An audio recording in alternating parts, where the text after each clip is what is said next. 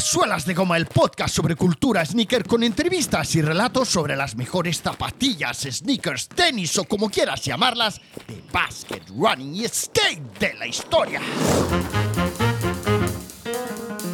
En 1972, el tenista Ilien Astas fue la primera figura del deporte profesional que firmó un contrato de patrocinio con Nike. Y esas primeras zapatillas Nike que llevarían Astas eran prácticamente idénticas a las que poco tiempo después veríamos lucir a los pies de McEnroe. Solo que las Nike Wimbledon que llevaban Astas, esas primeras Nike Wimbledon que llevaban Astas, tenían el logo troquelado con agujeros ambos lados de la zapatilla a imagen y semejanza de las tres bandas troqueladas de las Adidas Stan Smith. O sea que Nike se copió.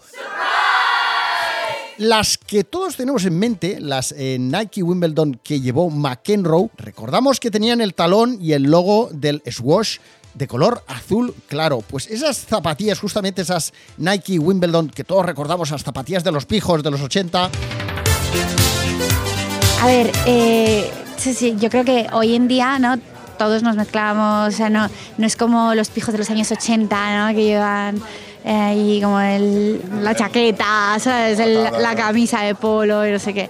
Eh, las estuvieron llevando mediados los 70 eh, Nastas, Connors y McEnroe. O sea que McEnroe no fue el único que llevó las Nike Wimbledon. Era un tiempo en el que todavía era relativamente novedoso que una marca deportiva le ofreciera a un deportista, a un jugador de tenis, pagarle a cambio de que llevara sus zapatillas, vistiera su ropa o utilizara sus raquetas, porque hasta entonces lo que había venido sucediendo es que si te daban ropa, zapatillas o raquetas gratis, ya eras, vamos, afortunado, pero más que afortunado. ¿Estoy de cachondeo? McEnroe ya sabes que era un jugador, me imagino que ya sabes, recuerdas que era un jugador, podríamos decir, irrespetuoso, impetuoso, y muchas voces reclamaban que había que sancionarlo y retirarlo de las pistas porque su comportamiento de niño mimado era completamente inaceptable. Pero, ¡ay! ¿Qué pasa? Pues que había otra gran parte de la afición tenística que le apoyaba porque les molaba su rollo y muchos creían que suspender y retirarlo de las pistas, retirar a McEnroe de las pistas, sería malo para el tenis porque al final él le daba ese punto de rebeldía, de salseo, de diversión que otros jugadores no le daban. ¿Y qué pasa? Que es que al fin y al cabo el tenis, hay que recordar que desde sus orígenes era silencioso, era un deporte al que había que jugar golpeando la pelota suavemente, casi como si fuera bailando, ¿no? Como si fuera eh, danzando por la pista con estilo, había que vestir elegantemente de blanco, evitar comportamientos maleducados. El tenis era un deporte civilizado y McEnroe era más bien todo lo contrario. Fijaros que una noche, mientras eh, eh, McEnroe estaba escuchando el- las noticias que hablaban de él en la televisión, McEnroe recibió una llamada y era Phil Knight. Hey muchacho, how you doing? Soy Phil Knight, presidente de la compañía Nike. Hey, sigue haciendo lo que estás haciendo. No pares de hacerlo. Bueno, no sé si lo dijo exactamente así. Seguramente lo dijo con otro acento y mejor dicho. Pero bueno, en cualquier caso, a Phil Knight le encantaba la actitud de McEnroe. Lo apoyó desde el minuto cero, apoyó todo lo que hacía McEnroe. Y si a McEnroe le daba por romper raquetas Dunlop, que son las raquetas con las que jugaba McEnroe, eh, con sus zapatillas Nike, pues no pasa nada. Eso seguro que daría que hablar. Eh, del limón a limonada. Y ya sabéis que a Nike siempre le gustó eh, siempre le ha gustado utilizar la polémica para generar ruido mediático y que se hable de la marca.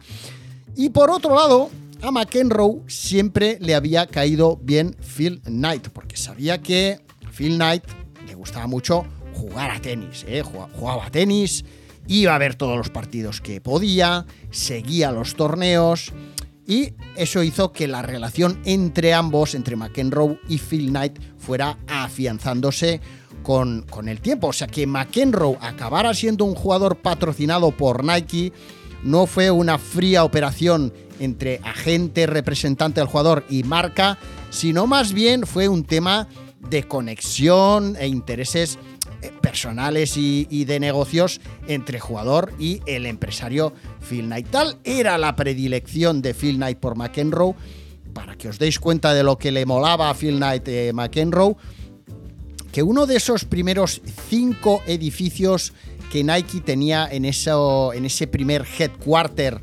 eh, de la marca, pues uno de esos edificios se llamaba McEnroe, ¿eh? o sea, cada edificio tenía un nombre, a, a uno de esos edificio, ed, edificios le puso McEnroe y Phil Knight tenía sus oficinas en ese edificio, en el edificio McEnroe. Otra cosa, otro detalle que nos hace eh, darnos cuenta de, lo, enamorado que estaba Phil Knight por su, por su jugador de ricitos es que eh, Phil Knight propuso, cuando ya obviamente habían llegado a un acuerdo con McEnroe y tal, le propuso eh, al equipo de marketing crear el club de fans de McEnroe. Y el marrón le cayó a Peter Moore, ya sabéis, Peter Moore, director creativo de Nike durante aquellos años, el que, el que se hizo responsable de diseñar la Air Jordan 1, la Air Jordan 2, el logotipo de las alas, el logotipo del Jumpman. Pues a este señor le cayó el marroncito de, de encargarse de la gestión del club de fans de McEnroe. No me veo yo a Peter Moore enviando cartas, sobres con pegatinas de McEnroe a los fans. Seguro que ese, que ese trabajo lo hizo alguien por debajo. Pero bueno, Peter Moore se hizo cargo del club de fans de McEnroe. Y fue durante aquella época, durante aquellos primeros años, cuando McEnroe recordaba en una entrevista la anécdota de, de, un día en el que eh, Knight, eh, que al fin y al cabo Nike siempre ha sido una marca, bueno, por lo menos en sus orígenes, pues que, que debatía mucho con sus, con sus equipos, pues qué cosas se podían hacer para seguir innovando, transgrediendo, en fin, Nike siempre ha sido una marca y lo sigue siendo, eso sí, que, actúa, o sea, no piensa y piensa y piensa y acaba decidiendo y a lo mejor cuando decide ya va tarde, no, ellos suelen ser o, o han solido ser durante, el, durante casi toda su, su, trayectoria una marca que ha preferido arriesgar y lanzar algo y ver si funciona o no. Bueno, pues en esas, en esas andaba eh, Phil Knight cuando un buen día se cruza con McEnroe y le pregunta a él sobre el nuevo eslogan que iban a comenzar a utilizar, ya sabes, el Just Do It. I run 17 miles every morning. Hey, ¿quieres seguir escuchando este episodio? Pues es muy fácil. Suscríbete a Suelas de Goma en suelasdegoma.fm barra premium. Accede a todo el contenido exclusivo de Suelas de Goma. Te espero allí, Suelas de Gomer. ¡Chao! Eso es todo, amigos.